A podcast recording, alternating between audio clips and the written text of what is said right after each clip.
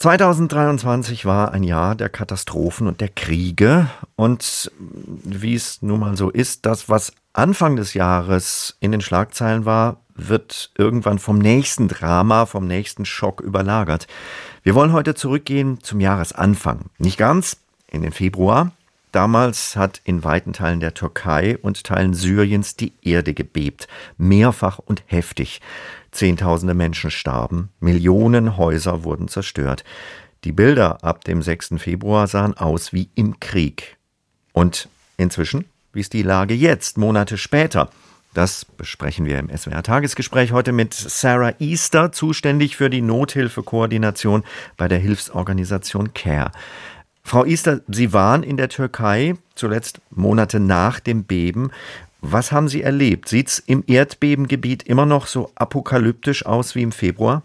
Das auf jeden Fall. Also ich war mit Care in Hatay in der Türkei unterwegs. Das ist die Region, die vom Erdbeben am stärksten betroffen war. Und was man dort sieht, ist eine komplette Zerstörung. Menschen leben in Zelten und Containern. Ähm, Geschäfte sind betroffen. Es gibt keine Schulen, aber auch die Arbeitsplätze der Menschen sind komplett zerstört. Die Landwirtschaft ist betroffen. Strom- und Wasserversorgung war immer noch betroffen. Also es ist wirklich, so eine Zerstörung habe ich in meinem Leben noch nicht erlebt. Was wird Stand jetzt am dringendsten gebraucht, da wo Sie unterwegs waren? Also es ist immer noch dabei, dass der Schutt weggeräumt werden muss. Aber die Menschen, die leben ja immer noch in Zelten und in Containern, sodass da auch sowas wie Trinkwasser immer noch benötigt wird. Essen wird benötigt, weil die ganze Infrastruktur ist ja immer noch komplett zerstört und es wird auch noch lange dauern, bis das wieder aufgebaut wird. Und ähm, jetzt, wenn man jetzt so auf die Temperaturen guckt, der Winter in der Region kann hart sein. Und äh, da werden dann sowas wie Decken benötigt, aber auch Planen, damit äh, die Zelte da wenigstens wasserdicht gemacht werden.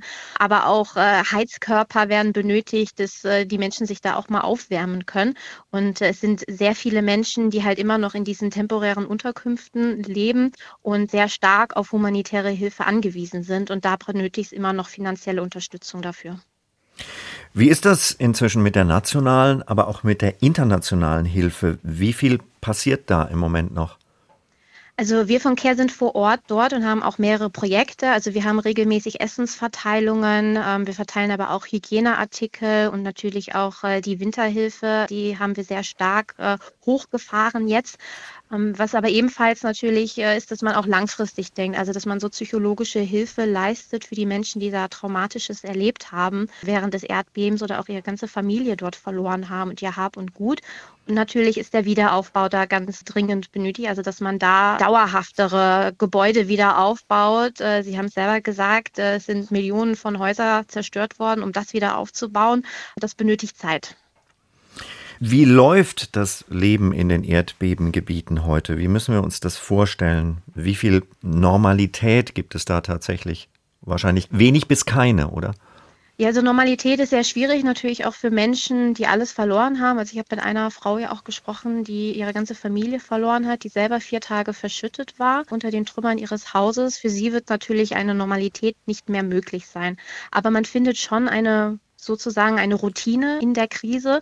Ich habe eine Familie getroffen, deren ganzer Lebensunterhalt war ein äh, Baklava-Unternehmen. Sie haben drei Geschäfte verloren, aber äh, jetzt haben sie aufgrund von humanitärer Hilfe die finanzielle Unterstützung bekommen, äh, einen Imbisswagen wieder aufzubauen, sodass die jetzt Baklava quasi so in den Straßen, so wie es halt noch möglich ist, verkaufen und so sich dann ein Einkommen wieder verdienen können.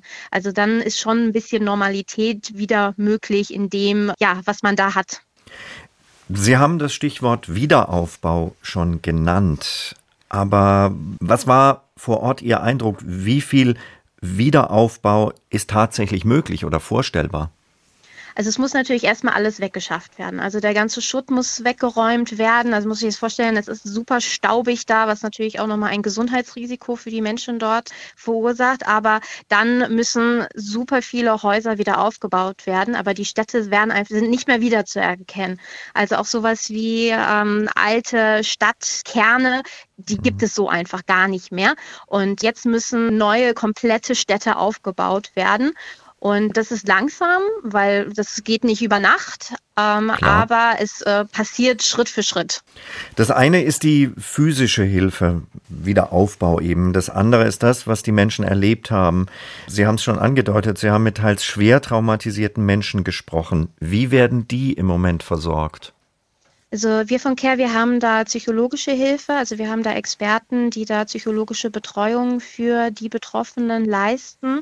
Da gibt es dann aber auch äh, sowas wie ja für Kinder, dass Kinder zusammenkommen oder sowas wie Maltherapie. Also solche Sachen gibt es schon, die äh, wir als humanitäre Hilfsorganisation dort vor Ort leisten, damit äh, das ja einfach verarbeitet werden kann. Also ich meine, es sind 90 Sekunden gewesen, in denen die Erde da gebebt hat, aber das hat wirklich für viele Menschen alles alles verändert.